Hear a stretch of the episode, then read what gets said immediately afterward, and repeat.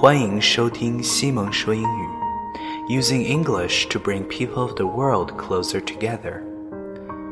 常待在一个地方，我们会以为身边的就是整个世界，我们的世界会变得越来越小。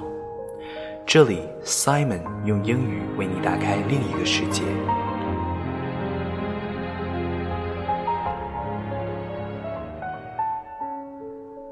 Journey One day you finally knew what you had to do, and began though the voices around you kept shouting their bad advice. Though the whole house began to tremble, and you felt the old tug at your ankles. Mend my life, each voice cried. But you didn't stop. You knew what you had to do. Though the wind pried with its stiff fingers at the very foundation, though their melancholy was terrible.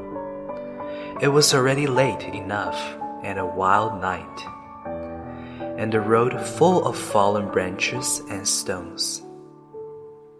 A little by little, as you left their voices behind, the stars began to burn through the sheets of cloud, and there was a new voice which you slowly recognized as your own that kept you company as you strode deeper and deeper into the world, determined to do the only thing you could do, determined to save the only life you could save.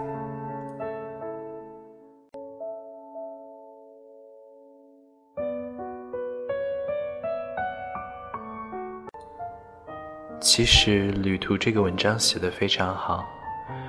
人生就像一个很漫长的旅途，不管在任何的年龄阶段，或者是生活的阶段，我们其实都会有迷茫的时候。